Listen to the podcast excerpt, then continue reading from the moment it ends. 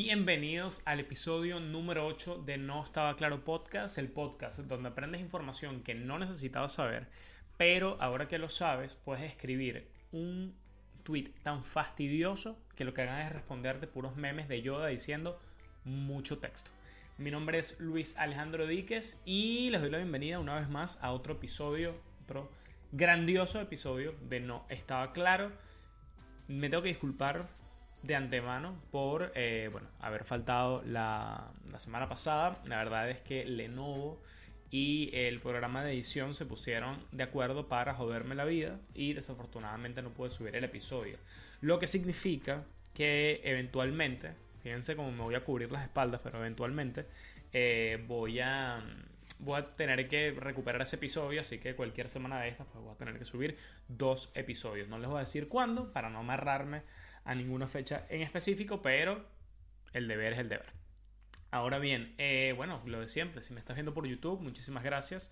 Eh, ya sabes, suscribirte, comentarios, me gusta, eh, lo que prefieras. Si me estás viendo por Spotify, muy importante darle a seguir el programa, lo puedes buscar como no estaba claro. También me puedes buscar en Instagram y en Twitter también.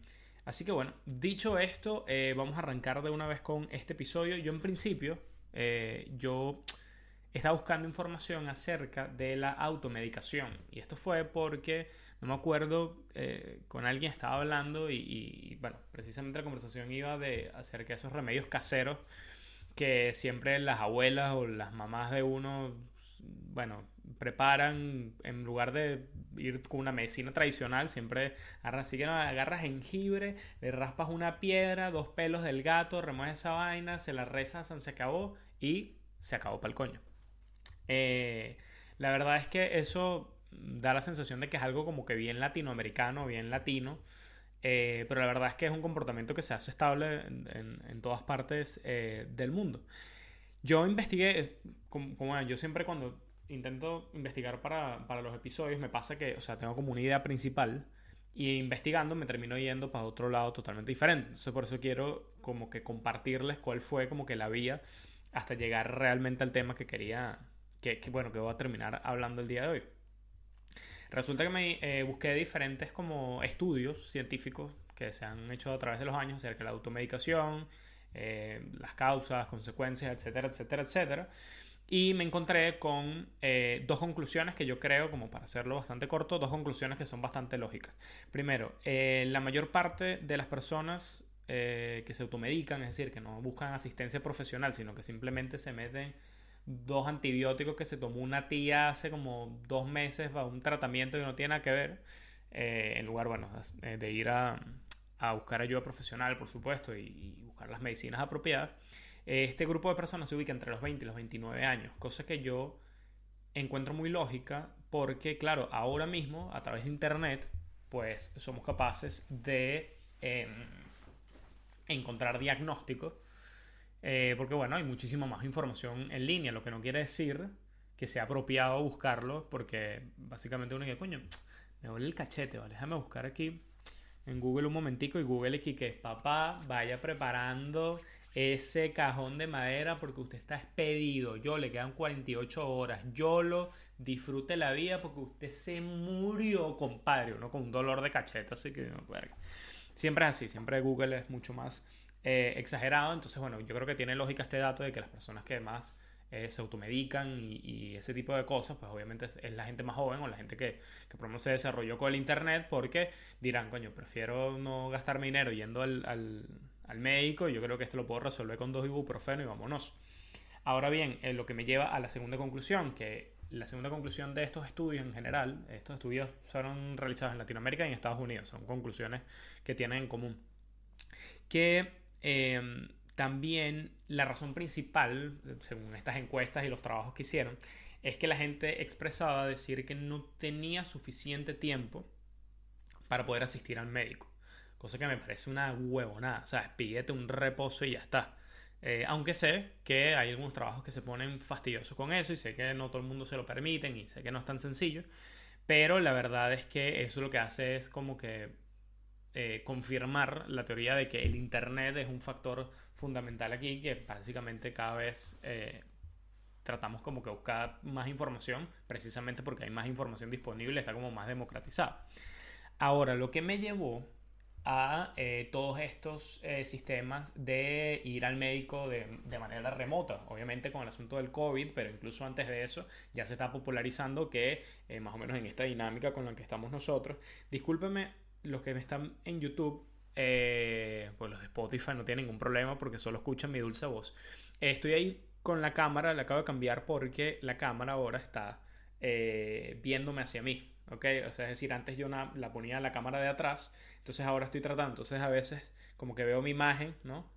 Alimentando el egocentrismo ahí, ¿no? Y a veces tengo que mirar directo a la cámara como para sentir que lo estoy mirando. Así que eh, no es que me estoy volviendo loco, es que me estoy acostumbrando. Prosigo. Eh, Marico Carco, que, que, pausa más innecesaria. No pasa nada. Esto no estaba claro podcast, señores. El podcast libre. Entonces, me perdí por el coño. Me perdí por el coño. ¿Qué coño estaba diciendo? Efectivamente, lo de los médicos online. Aquí está, ya nos recuperamos. Lo de los médicos online. Entonces, eh, básicamente, estos se han popularizado muchísimo precisamente por eso, porque bueno, ahora puedes ver la consulta que a, mí aparte me parece como, como el colmo, porque claro, siempre son quizás enfermedades o ni siquiera enfermedades, eh, cualquier cosa que te pueda suceder que sea bien ambulatoria, ¿no? Como que de, de resolución bien rápida. Em, que te vas a consultar directamente eh, con el médico de forma online. Lo que sucede, lo que sucede es lo siguiente. Muchas personas, a ver, estos sistemas son nuevos, eh, apenas se están popularizando, pocas personas los conocen. Y eh, las clínicas tradicionales, pues ahora es que están abriendo, digamos, sus sistemas para poder atender de forma remota, de, de forma online. Y la mayoría de estas webs eh, lo que funciona es que tú empiezas un chat y luego te remiten al especialista eh, indicado para lo que sea que tengas tú. El detalle es que buscando en la autopista la información llamada Internet, encontré un subreddit, Reddit, esta red social maravillosa donde uno encuentra información bastante loca. Encontré un subreddit de personas que acudieron al médico online pero se equivocaron y realmente lo que hicieron fue eh, utilizar un chat, ¿no? Y decir, mira, tengo tal enfermedad o mira, tengo al, tengo X dolencia, lo que sea. Y resulta que se equivocaron y no lo hicieron en una página de médicos, sino lo hicieron en una página, no sé, de una venta de velas, no sé, de un automercado. Entonces, claro, yo me imagino el carajo de atención al cliente, así que mira y tal, es que tengo aquí, tengo cuatro días, me está sangrando la nariz, que voy a hacer, y el carajo así, en Ikea, aquí Vale, yo te, yo, te, mando a alguien ahí para que, te, para que te lo arme. Entonces, bueno, la locura. Lo que hice fue, entonces, obviamente me, pareció, me, pareció absurdo.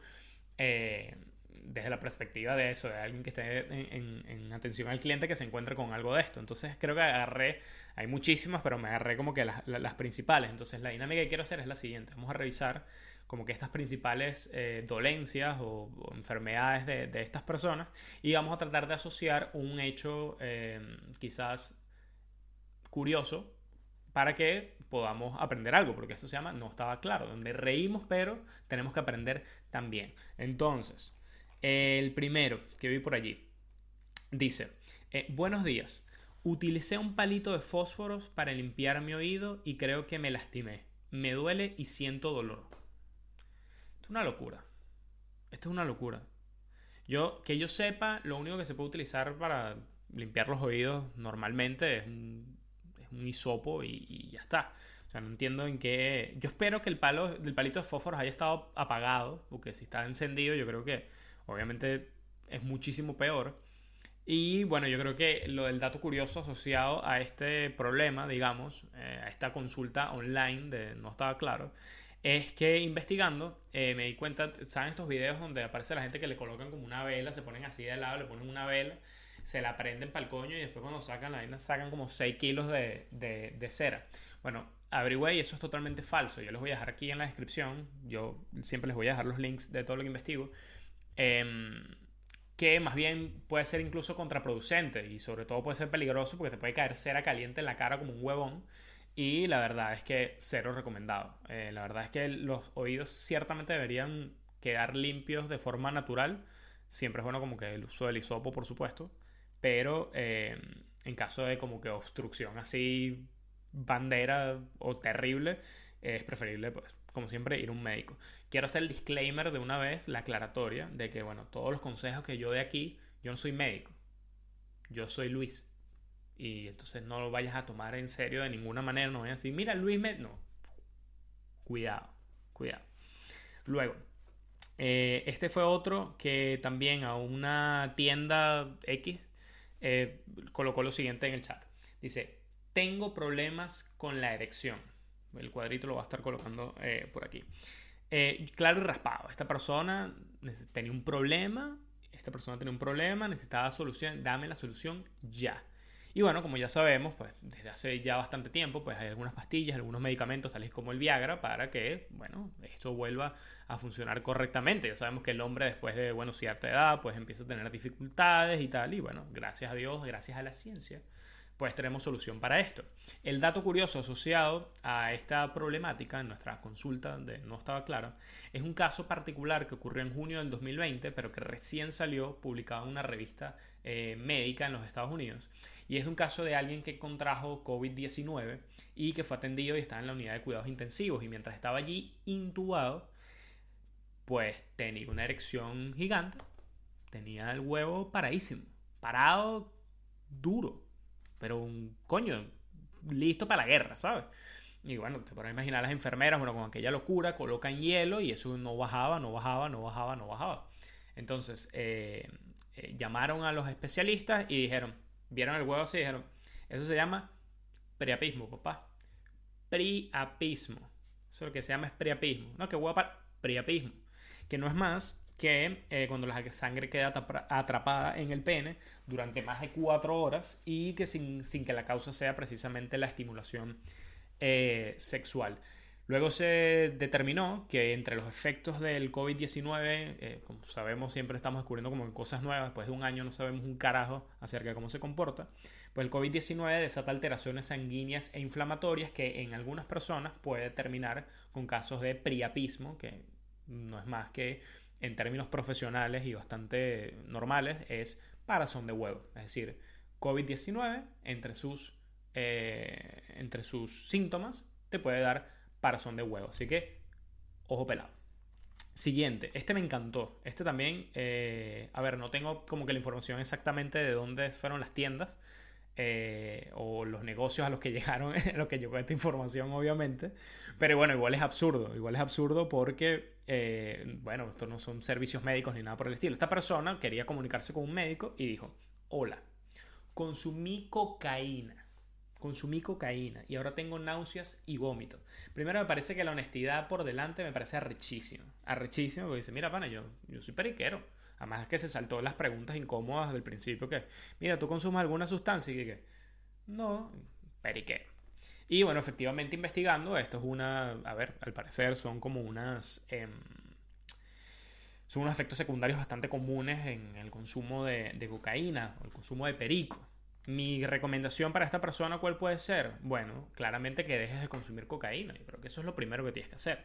Si no, obviamente como bueno, te está cayendo mal en el estómago, yo diría que busques alguna alternativa eh, un poco más suave, de repente una alternativa vegana, ¿no? Perico vegano, quizás eh, con soya eh, o, de avena, quizás, incluso gluten free, que sabemos que coño, pues el, el gluten pues nos puede afectar en el estómago también, pues bueno, estar pendiente, de repente perico gluten free puede ser una buena opción. El dato curioso asociado a esta problemática es que eh, se determinó en un estudio que salió hace, hace poco, y es un estudio que duró dos años por parte de una asociación que se llama Insight Crime eh, y la Iniciativa Global de, eh, contra el Crimen Organizado. Durante dos años hizo esta investigación y determinó que en estos momentos el mercado más grande de consumo de cocaína es Europa. Y la razón principal es que se paga a un precio increíble, o sea, es mucho más costoso, se paga mucho mejor y bueno, todos los dealers, a todos los carteles de drogas, los productores de droga, como le quieras llamar, pues tienen a Europa ahorita, es como que lo más, o sea, si tú eres un, si tú haces perico, bueno, tienes que vender en Europa, porque eh, con cifras del 2017, eh, al por mayor, un kilo de cocaína en Europa se pagaba 41.731 dólares, mientras que en Estados Unidos solamente en 28.000. O sea, prácticamente un poco más de la mitad. Así que bueno, perico barato, Estados Unidos. Perico caro, Europa. Ya lo sabes. Luego, este, esto me mató de risa. Esto fue increíble. Esta eh, viene y escribe. Dice, me hice tres pruebas de embarazo. Y en las tres han salido las dos rayitas. Siento que tengo bajas las hormonas. Y síntomas de embarazo. ¿Qué puede ser eso? Dice, coño, no sé, ¿le dicen ustedes o, le digo yo? Coño, yo creo que es bastante evidente. Yo creo que aquí no hay que preguntar qué es lo que tú tienes. Aquí lo que tienes que preguntar es lo que tienes que ir viendo en Pinterest cuál es la idea del, del gender reveal, porque coño, si son tres pruebas, compadre, coño, o bueno, comadre en este, en este caso, coño, yo creo que es bastante, bastante bien. Diga, ay, qué raro, tiene, tengo seis pruebas positivas, y vaina, pero no sé, ¿qué será? Gases. No, no coño, pero no te estás viendo, tienes, o sea, mírate el tamaño, chica. Dice, coño, y la, la cara con una barrigota así. Vainas que, eh, vainas que suceden. Eh, con respecto a esto, el dato curioso fue una noticia que salió hace poco. Si bien este hecho pasó hace ya un tiempo, eh, la, noticia se hizo, se hizo algo popular eh, recientemente y es una muchacha en Inglaterra, yo les voy a dejar el artículo en la descripción del video, que quedó embarazada sin tener sexo. Por lo cual sus amigos ahora la llaman la Virgen María. ¿no? La preñó el Espíritu Santo, cosa que me parece bastante apropiada y bastante lógica, ¿no? Eh, decírselo de esa manera. Ahora, esto representa un misterio y yo la verdad es que quiero escuchar su opinión y quiero que eh, lancen sus teorías porque yo no entiendo cómo sucedió esto. Se los resumo. Básicamente esta persona, eh, posterior em, a los 18 años, decide voy a ser el monstruo de dos espaldas. Voy a ser el delicioso con mi novio porque ya yo estoy en edad, ya yo soy mayor de edad. El asunto es que esta persona, esta muchacha, pues era bastante estrecha, pero bastante, o sea, una cosa prácticamente imposible. Y la verdad es que nunca pudieron eh, llevar a cabo el acto sexual, aunque en el artículo dice encontraron otras alternativas. No sé cuáles alternativas son, no, no se me ocurre ninguna, no lo sé. El asunto es que unos meses después ella empieza a sentir un, malestar, una cosa, y cuando se hace la prueba resulta que está embarazada. Por supuesto, va al médico y dice, mira, ¿cómo coño pasó esto si, si, si yo soy virgen, yo no he tenido sexo? explica la situación de que eh, particularmente no, no, tuvieron sexo en ningún momento. Dijeron, nada, un milagro, esto, esta vaina es un milagro. Posteriormente se dan cuenta de que esta muchacha sufría de vaginismo, que eh, según internet pues es la contracción de los músculos del suelo pélvico, eh, que no permite pues el paso normal, bueno, la actividad normal, muchachos, ya ustedes sabrán a lo que me refiero. Y el asunto es que, de todas maneras, pues de, algún modo lograron que los fluidos llegasen eh, a un punto en donde, bueno, esta muchacha pues quedó embarazada. Entonces mi pregunta es, ¿cómo coño hicieron? O sea, ¿cómo? ¿En, dónde? O sea, ¿con, con qué? En, encima de... Con, por, no entiendo. O sea, no entiendo. De verdad no entiendo cómo ¿Cómo coño esto pasó? O sea, si tomando en cuenta que no pudo haber la, la, llamada penetración, no entiendo cómo esto pudo ser posible. Entonces, dos consejos, muchachos, de una vez. Si tú no quieres tener hijos, coño, cuídate, porque mira, o sea, mira lo que le pasó a, a, la Virgen María, como le dicen sus amigos. Eh, y en el caso de la ciencia, muchachos, eh, doctores, médicos del mundo, eh, tienen que hacer experimentos con esta muchacha, porque esta muchacha claramente pues tiene el secreto eh, de la fertilidad. O sea, esta chama, imagínate tú, o sea, una locura. O sea, tienen que hacer experimentos con eso. Me sigue llamando la atención porque no, no lo había pensado. Yo como que, ah, bueno, pero de repente, pero es que no entiendo. O sea, no entiendo cómo coño eh, fue posible. Así que bueno, la muchachita ahora en estos... Eh, la muchachita suena así como de viejo. La muchachita esta, ¿no? La, la muchacha esta. la chica, la joven, tiene... Eso suena peor. Eh, tiene ya 8 años. O sea, eso fue hace más de 8 años, así que, eh, bueno, ahí está. Eh, misterio de, la, de la ciencia. Y finalmente, muchachos, les dejo para el final el último que me dejó loco, ¿no? Esta persona se intentó comunicar con un médico, no lo logró, y el mensaje decía, mi pene mide 5 centímetros y tengo 14 años. ¿Esto es normal? Entonces, coño, primero me parece aplaudible que esta persona haya querido pues contactar un médico, no lo logró, pero bueno, hubo una intención eh, de algún momento comunicarse con, algún médico. Eh, aunque esto no es un problema médico como tal, pues eh, se le respeta esa decisión. Y bueno, la verdad es que solución para esto, pues no hay. Básicamente uno tiene que trabajar con lo que Dios le dio. Por eso que se desprenden por ahí frases como no es el tamaño del buque, sino el movimiento de las olas. Paulo Coelho. Cosas de ese estilo. Así que bueno, mientras no existe un caso eh, de micropene, y cuidado con micropenes, porque hay micropenes de micropenes, el micropene puede preñar, así que cuidado. No, chica, que no hay pedo, porque se tiene micropene. Cuidado, Maritza, cuidado, porque te puede salir preñada. Cuidado, cuidado con los micropenes.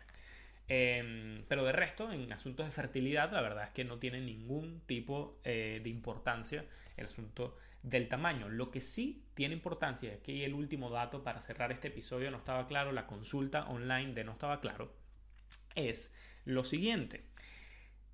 El tamaño que realmente importa es el tamaño del, ya se los busqué, el AGD. AGD, que es la distancia anogenital. O en otras palabras, dicho en criollo, el tamaño del NIE. Todo este tiempo nos estuvimos preocupando por el tamaño del pene, el grosor del pene, el color, el sabor, el olor, la mierda, qué le pones, qué no le pones, dónde lo pones, arriba, abajo y todo el pedo. Y el problema siempre, siempre estuvo, o el secreto siempre estuvo debajo de eso. Es el NIE, señores, el NIE. El NIE es el secreto de la fertilidad. Hay estudios, se los voy a dejar por aquí, que em, dicen el, el NIE promedio, ojo aquí, el NIE promedio tiene un tamaño de 2 pulgadas, es decir, unos 5 centímetros. Y dicen que un NIE de mayor tamaño al estándar puede ser hasta, te puede tener una posibilidad de hasta 7 veces mayor de tener problemas de fertilidad, porque eh, pues e, esa distancia anogenital eh, va directamente relacionada pues con eh, número de espermatozoides, conteo de espermatozoides, realmente no, no sé los datos técnicos, pero en definitiva es una mejor calidad de esperma y una cantidad de cosas, así que, oye, el tamaño del NIE es importante, así que bueno, eh, revisen, revisen. Eso, eso va a ser muy gracioso porque, coño, eh, no puede medirse el pene con una regla, una cinta métrica o lo que sea, pero el NIE es más complicado. Yo sé que muchos de ustedes lo van a hacer, yo estoy seguro, yo estoy seguro. Así que bueno, esto me dejó loco, me, me volvió mierda porque, coño, no tenía ni, ni puta idea, ni puta idea de que la distancia anogenital, si quieres quedar bien, no quiere decir, ni dice, no, la distancia anogenital, importantísima para la fertilidad. Así que bueno, cerramos este episodio de No Estaba Claro Podcast, la consulta online. Eh, muchísimas gracias si llegaste a este punto. Si estás en YouTube, por favor suscribirte, importantísimo suscribirte al canal, darle me gusta, dejar comentarios. Quiero saber los comentarios con el caso de la Virgen María, porque yo no me explico, no me explico, coño, cómo alguien que es embarazado sin tener sexo, pero que de alguna forma hayan llegado los fluidos a donde tenían que llegar para que eso sucediera. No me lo explico. Necesito saber. Eh, necesito saber sus teorías. De verdad, importantísimo misterio de la ciencia. Si me escuchaste por Spotify, fabuloso. Por favor, darle a seguir al programa. Me puedes seguir a través de Instagram, me puedes seguir a través de Twitter. Y hasta el próximo miércoles, señores. Hasta el próximo miércoles con un nuevo episodio de No Estaba Claro. Nos vemos.